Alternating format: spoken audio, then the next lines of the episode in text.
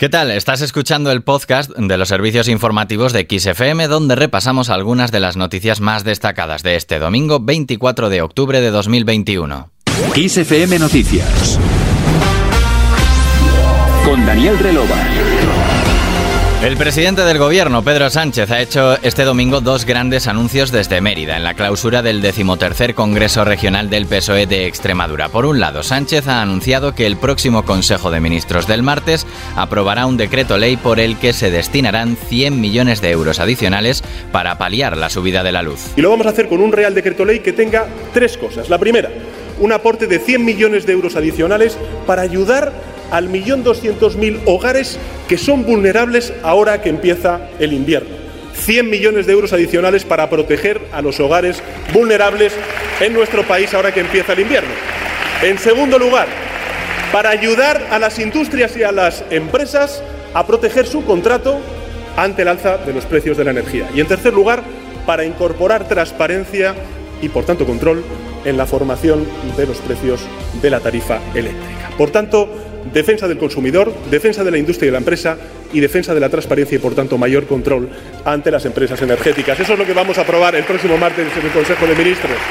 Además, el jefe del Ejecutivo en ese mismo mensaje ha recordado que en Europa se han comenzado a dar los pasos para rebajar los costes de la energía y está seguro que habrá respuesta porque cabezón soy, ha dicho, aunque los tiempos son más lentos. El otro gran anuncio de Pedro Sánchez tiene que ver con la ley de vivienda, de la que ha señalado que por fin, después de 40 años, se aprobará la primera de la historia de la democracia. Y el segundo anuncio que os quería decir es que por fin, este próximo martes, después de más de 40 años de historia de la democracia, y me ha gustado mucho que hiciera la referencia antes Guillermo, como quinto pilar del Estado del Bienestar, la vivienda, vamos a aprobar la primera ley de vivienda de la historia de la democracia.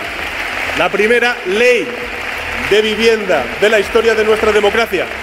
Para lograr lo siguiente, convertir un derecho que está en la Constitución en un verdadero derecho para nuestros jóvenes y para aquellas personas que hoy se sienten excluidos de la compra o el alquiler de una vivienda. Es decir, dejar de concebir la vivienda como lo que es ahora mismo para muchísima gente, un problema, y que sea realmente un derecho para el conjunto de la ciudadanía y sobre todo para aquellos que más lo necesitan, que son la gente joven.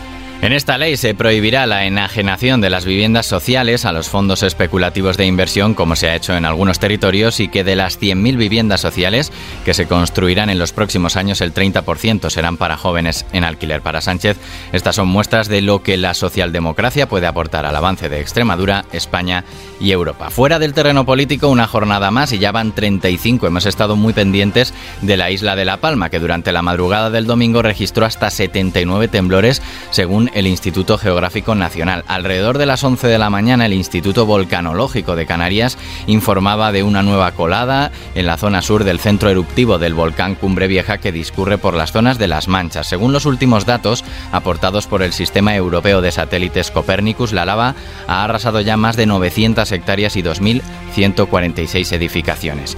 Continuamos en clave internacional. El gobierno colombiano ha capturado a Dairo Antonio Úsuga alias Otoniel, el temido jefe del clan del Golfo y el narcotraficante más buscado del país. Escuchamos al presidente de Colombia, Iván Duque. Este es el golpe más duro que se le ha propiciado al narcotráfico en este siglo en nuestro país. Y este golpe es solamente comparable con la caída de Pablo Escobar en los años 90. Tras subrayar que Otoniel era el narcotraficante más temido en todo el mundo, Duque destacó que la captura fue también un trabajo de inteligencia en el que las fuerzas colombianas compartieron información con agencias de los Estados Unidos y del Reino Unido dada la peligrosidad internacional de este delincuente. Y en Estados Unidos sacarse el condón a escondidas sin que la pareja se entere durante las relaciones sexuales estará a partir de ahora considerada otra forma de agresión sexual tipificada además como delito en el Código Civil de California. Es el primer estado del país en tomar este paso en defensa de los derechos de las mujeres. Y regresamos a España.